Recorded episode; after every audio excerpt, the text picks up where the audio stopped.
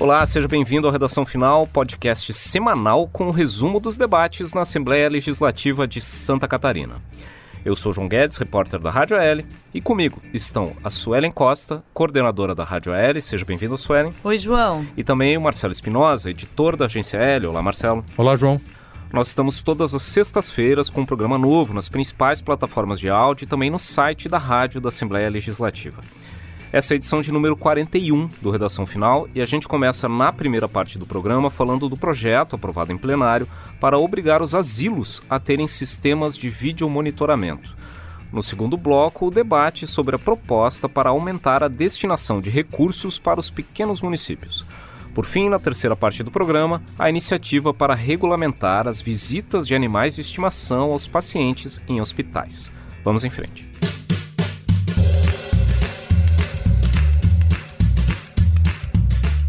Muito bem, os deputados da Assembleia Legislativa aprovaram nessa semana um projeto de lei com o objetivo de dar mais segurança aos idosos abrigados em asilos e casas de repouso.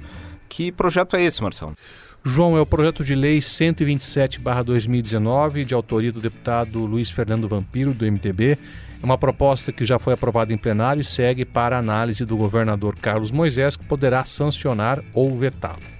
Na realidade, o objetivo do deputado é fazer com que os asilos, as casas de repouso e os estabelecimentos similares que cuidam de idosos que eles mantenham sistemas de vídeo monitoramento cujas imagens podem ser acompanhadas em tempo real à distância, de forma remota, por parentes dessas pessoas que são atendidas nesses estabelecimentos.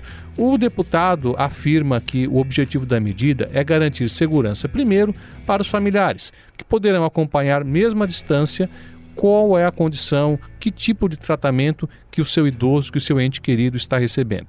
Seria também uma segurança para os idosos, já que essas imagens, esse monitoramento poderia coibir casos de maus tratos, que infelizmente a gente sabe aí de registros é, com relativa frequência em asilos e casas de repouso também uma garantia para os proprietários, para as pessoas responsáveis por esses estabelecimentos, que teriam essas imagens para provar aí eh, a qualidade do atendimento que prestam aos idosos que lá são assistidos. É, até essa questão dos maus tratos, da prevenção dos maus tratos, é, motivou uma emenda que foi feita nesse projeto. Originalmente, a proposta do deputado Luciano Vampiro previa que esse monitoramento ocorresse só nas áreas comuns, nas áreas de circulação, nos corredores, nos refeitórios, nas entradas, na portaria desses estabelecimentos.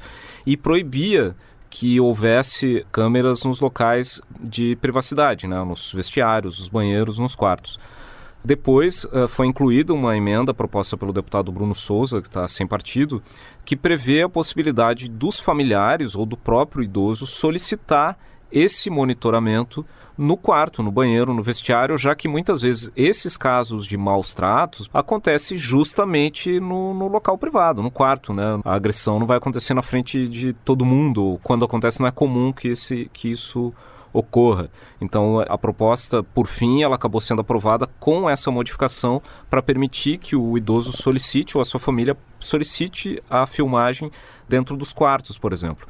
E também em plenário, nessa semana aqui na Assembleia Legislativa, foi aprovado um projeto de lei que cria uma nova restrição para a contratação de servidores comissionados no Poder Público de Santa Catarina. Que projeto que é esse, Suelen? Pois, João, na verdade se trata de uma proposta apresentada pelo ex-deputado César Valduga e dentro de uma emenda substitutiva global ficou definido da seguinte forma, que será proibida na administração pública, no poder público, a nomeação para cargos comissionados, aqueles cargos de confiança, pessoas que tenham condenação civil ou criminal contra a mulher, criança, adolescente ou idoso. Ou seja, ela disciplina, dá um pouco mais de rigor para a nomeação para cargos em comissão, seja no Poder Executivo, Legislativo, Judiciário e, claro, Tribunal de Contas do Estado. A proposta recebeu votos contrários dos deputados Bruno Souza, sem partido, e GC Lopes, do PSL. Os dois reconhecem a importância da matéria, mas consideram ela inconstitucional. Na opinião deles, essa matéria deveria ser apresentada, deveria ser de iniciativa do Poder Executivo. Mas ela foi aprovada aqui na Assembleia Legislativa com esse objetivo de dar mais rigor aos cargos comissionados e também de inibir, de certa forma, né, tornar mais, é, mais rigorosa essa questão questão dos crimes atentados contra criança, idoso e mulheres tanto essa proposta relacionada aos servidores comissionados quanto ao projeto que prevê o monitoramento nos asilos foram aprovadas as duas em plenário, mas elas ainda precisam da sanção do governador Carlos Moisés para se tornarem lei aqui em Santa Catarina. Outro tema debatido nessa semana no plenário da Assembleia Legislativa foi a criação de uma nova CPI. Nós estamos gravando esse programa no dia 17 de outubro, na quinta-feira, pois na sessão ordinária dessa quinta-feira houve a leitura de um requerimento para a criação de uma nova CPI. Foi uma proposição do deputado Kennedy Nunes, do PSD, que já conta com a assinatura de outros 13 deputados, ou seja, com o apoio mínimo exigido pelo regimento. A proposta dessa comissão parlamentar de inquérito tem o objetivo de investigar eventuais irregularidades no concurso para a Polícia Militar do Estado de Santa Catarina que está em andamento. Houve a realização de provas no dia 11 de agosto, foram aplicados os testes em 12 cidades do estado. O objetivo desse certame é preencher pelo menos mil vagas na corporação. E o deputado Kennedy Nunes está questionando dois aspectos, né? A escolha do Instituto Professor Carlos Augusto Bittencourt como a banca examinadora. O deputado afirma que há uma outra instituição chamada Fundação Professor Carlos Augusto Bittencourt, que tem o mesmo nome e que também é sediada no município de Niterói, no Rio de Janeiro, que foi uh, que responde a uma série de processos judiciais em outros estados por eventuais irregularidades em concursos públicos e já foi banida da possibilidade de participar dessas licitações. Então, o deputado questiona o fato de ter sido contratada essa empresa e também incluiu na, no requerimento denúncias de possíveis irregularidades na elaboração das perguntas aplicadas nas provas. Né? Ele, essas denúncias foram trazidas por pessoas que estão participando do concurso. Uh, segundo o deputado, haveria indicação da resposta correta, o que seria também, evidentemente, uma irregularidade. Apesar de já contar com a assinatura de 14 deputados, a instalação dessa CPI depende agora de um aval da Comissão de Constituição e Justiça. Isso porque na sessão ordinária dessa quinta-feira, o deputado Coronel Mocelin, do PSL, apresentou uma suscitação de dúvida sobre esse requerimento de criação de CPI. O deputado Coronel Mocelin, do PSL, questiona uh, uma, falta, uma certa falta de objetividade no requerimento apresentado pelo deputado Kennedy Nunes para o deputado, seria necessário que o requerimento da CPI apontasse se o que está sendo questionado é o fato da Polícia Militar ter contratado essa instituição para aplicar os exames ou se a CPI investigaria essa instituição no processo de aplicação das provas. E o deputado também afirma que durante a licitação, todo o processo licitatório feito pela Polícia Militar para a contratação dessa empresa segundo ele, foi feito uh, dentro das regras, dentro da legislação relacionada à licitação, não haveria sentido se toda a licitação feita em Santa Catarina que tivesse algum tipo de questionamento levasse à criação de uma CPI, a Assembleia teria, no fim, centenas de CPIs sendo realizadas ao mesmo tempo.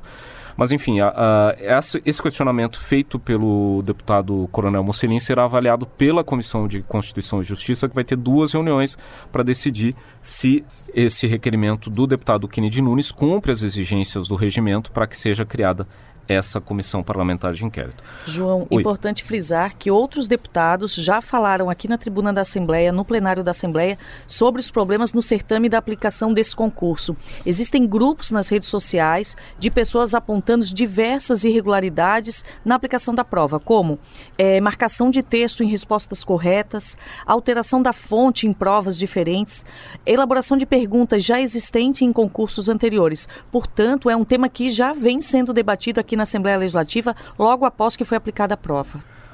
Muito bem, esse foi o primeiro bloco do Redação Final. Na segunda parte do programa, a gente fala da proposta que quer ampliar os recursos destinados aos pequenos municípios em Santa Catarina.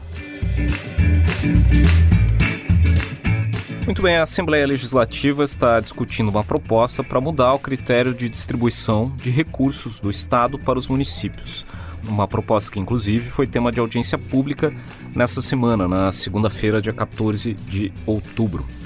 Uh, esse encontro foi realizado de maneira conjunta pela Comissão de Constituição e Justiça e a Comissão de Assuntos Municipais aqui do Parlamento. Essa proposta é um projeto de lei número 165 de 2019, de autoria do deputado Jerry Comper, do MDB. O que, que prevê essa proposta? Acontece que hoje, de tudo que é arrecadado de ICMS pelo governo do estado, 75% fica no caixa do governo e 25% é distribuído para os municípios.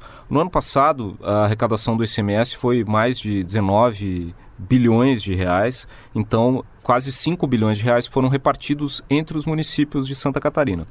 Desse volume que vai para os municípios, 15% é distribuído em partes iguais entre os 295 municípios. Isso dá entre 2 e 3 milhões para cada um. Essa proposta do deputado de Recompra não quer mexer nesses 15%, ela quer mexer nos outros 85%. Hoje, esses 85% são divididos entre todos os municípios conforme o tamanho da economia de cada um deles, o movimento econômico que acontece em cada município. Então, os municípios que são maiores, que têm economia maior, que têm mais indústrias, mais negócios, acabam recebendo mais recursos. A ideia do deputado Jair Comper é que esse dinheiro que é distribuído nesse critério, conforme o tamanho das economias dos municípios, seja reduzido. Em vez de 85%, vai ser 82% distribuído dessa maneira. E esses 3%, essa diferença, seria repartida em partes iguais apenas entre os municípios com menos de 10 mil habitantes que são uh, eh, 173 municípios nessa situação hoje em Santa Catarina. O que daria, na prática, cerca de 900 mil reais por ano para cada uma dessas localidades, 900 mil reais adicionais. Essa proposta conta, evidentemente, com a simpatia dos prefeitos das pequenas localidades, que inclusive marcaram presença aqui no plenário da Assembleia Legislativa durante a audiência pública. Isso porque essas cidades, como muitas vezes têm poucos negócios, algumas nem têm estrutura de arrecadação de impostos municipais, o recurso que vem do governo do estado é a principal fonte de dinheiro para a administração pública local. Então, por isso, para os pequenos municípios de Santa Catarina, essa iniciativa do deputado Jerry Comper é vista como uma esperança para que a prefeitura tenha maior possibilidade de fazer obras e outros projetos demandados pela população. No entanto, essa iniciativa não conta com o apoio de todos os municípios, né, Suane? Exatamente, João. É, o presidente, o representante dos municípios, presidente da FECAM, Federação Catarinense dos Municípios, o prefeito de Tubarão, prefeito Juarez Ponticelli, participou junto com outros prefeitos de cidades maiores, como a Adeliana Dal Ponte, prefeita da cidade de São José, na Grande Florianópolis, e eles é, apresentaram argumentos contrários a essa proposta, afirmando que tirar do município maior para para colocar no município menor não elimina o problema, uma vez que vai faltar para o município maior que tem uma população maior e que tem problemas também maiores. Segundo eles, o projeto é meritório, é uma preocupação que deve existir, mas na opinião tanto do representante dos municípios de todos, né, o presidente da FECAM, Juarez Ponticelli, essa parcela deveria ser retirada do Estado e repassada aos municípios pequenos. Ele até faz alguma sugestão de um percentual do tesouro, da receita líquida do Estado, menos de 1%, que daria o valor estimado que prevê a proposta do deputado Jerry Comper. A prefeita Adeliana Dal Ponte, que é prefeita da cidade de São José na Grande Florianópolis, afirmou o seguinte, que é um pequeno valor, que são moedas, mas que vai fazer muita falta para o município maior, porque o município maior também tem suas dificuldades. Na opinião dela, os municípios brigarem entre si é um erro é uma falha. Na opinião dela, os municípios têm que se unir e reivindicar junto ao Estado, ao bolo maior, o percentual repassados aos menores. Então, há um reconhecimento por parte da FECAM da tendência e da falta né, de recursos desses 173 municípios, porém os outros 122 abrigam a média de 6 milhões de catarinenses e, portanto, eles têm também as demandas para atender esses 6 milhões de catarinenses. A gente falou com o deputado Recomper do MDB, que é o autor dessa proposta, que questionou esse argumento da FECAM, esse argumento dos maiores municípios. Na opinião do deputado Jerry Comper, ao se fazer essa redistribuição dos recursos, se estabeleceria uma certa justiça. Ele argumenta que, em muitos casos, se tem municípios polo que são cercados de pequenos municípios e que muitas vezes o habitante da pequena localidade vai lá, consome, gera negócios no município maior, no entanto, ele gera demanda de serviços públicos, de saúde, de educação pública no seu município de origem. Vamos ver o que, que disse o deputado Jerry Comper. Pega Rio do Sul Nós temos uma loja da Van que foi inaugurada agora um ano e meio, dois anos. As pessoas do interior, de Vitor Meirelles, de Vitor Marsum, de Donema, de José Bertão, de Presenereu, vai lá, vai gastar o dinheiro lá. Deixa o dinheiro lá no município de Rio do Sul. Não deixa lá no município pequeno dele.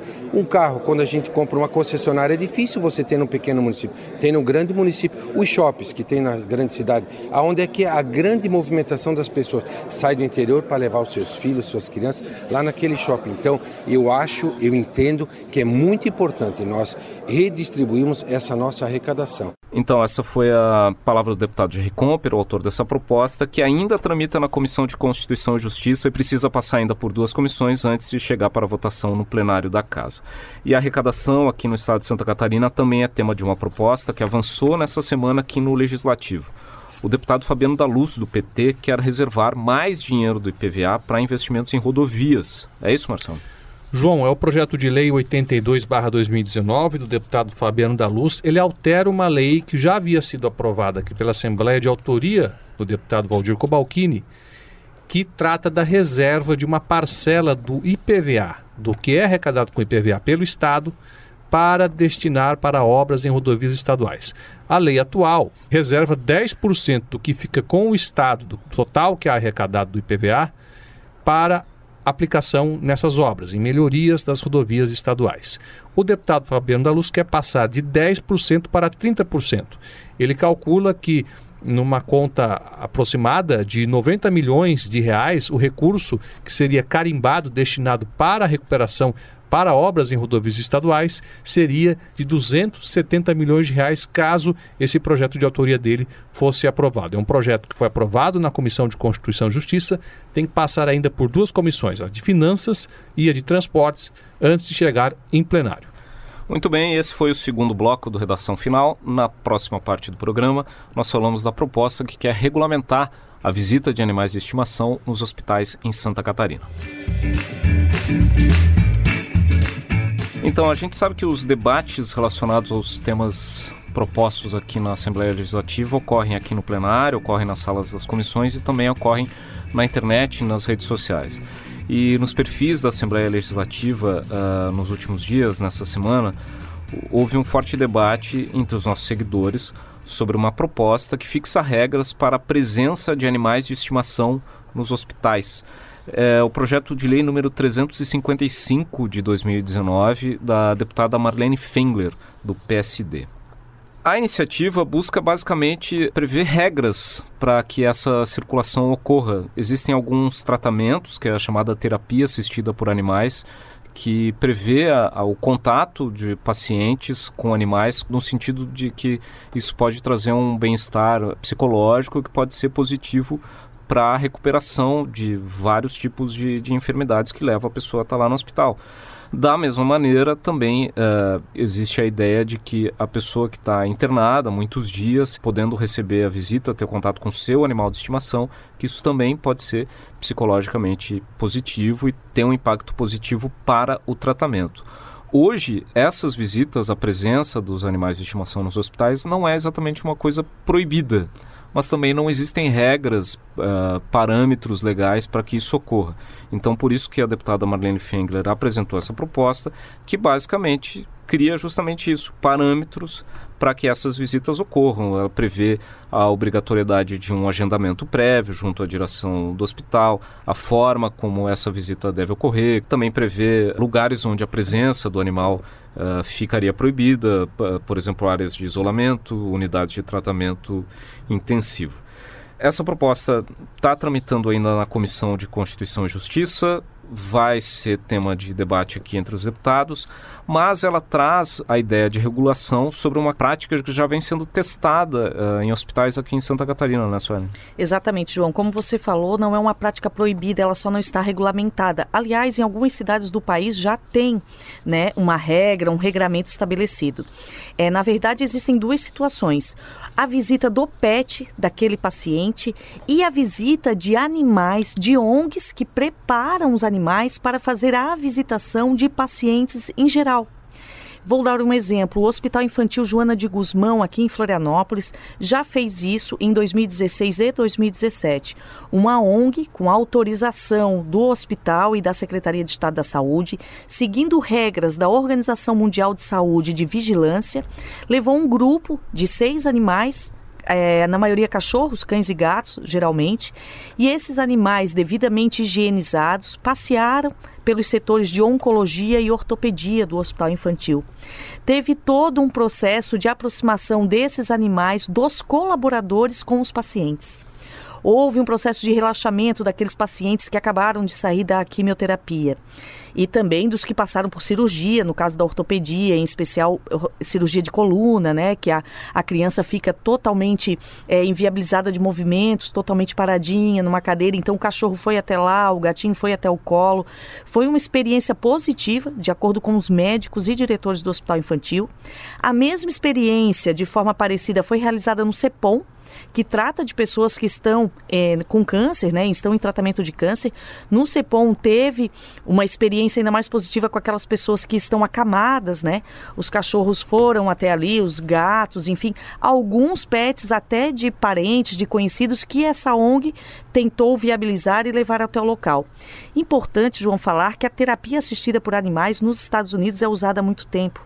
E lá tem uma pesquisa que aponta entre os benefícios a melhoria da autoconfiança no enfrentamento da doença, o estímulo à memória daqueles pacientes, o encorajamento né, das funções de fala e, sobretudo, a socialização do paciente colaborador, porque, claro, ao longo de muito tempo, o enfermeiro né, usa injeção, te aplica remédio, então, às vezes, o paciente tem uma certa aversão àquele funcionário, àquele médico, né, que o faz sentir dor, no caso da criança que ainda não tem um entendimento claro né, da função daquele profissional.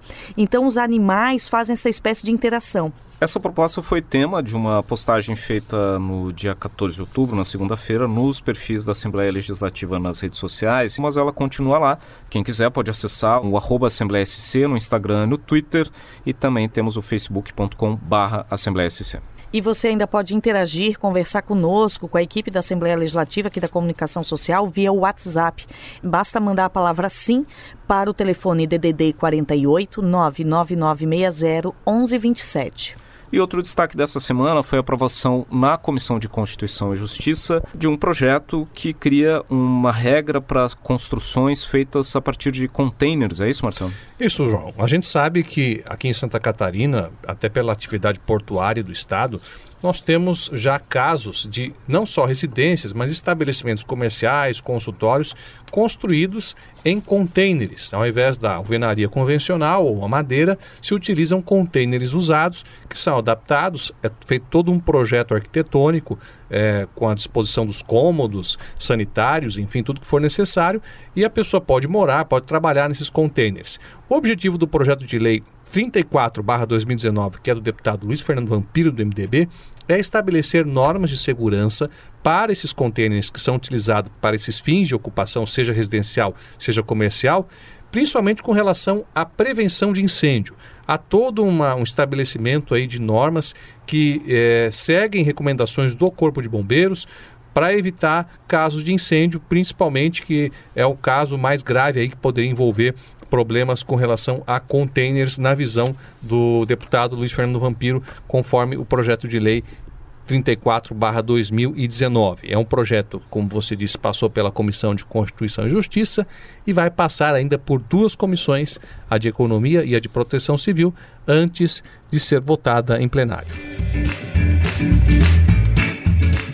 Então tá, esse foi o Redação Final, podcast da Assembleia Legislativa de Santa Catarina. Nós estamos toda semana nos tocadores de áudio como Spotify, o Google Podcasts e o Apple Podcasts, além, é claro, do site da Rádio da Assembleia Legislativa. Programa gravado no estúdio da Rádio da Assembleia Legislativa em Florianópolis, comigo, João Guedes, repórter da Rádio L, com a Suelen Costa, coordenadora da Rádio L, e o Marcelo Espinosa, editor da Agência L. A gravação e a edição de áudio foi de João Machado Pacheco Neto e Mário Pacheco. Até a próxima!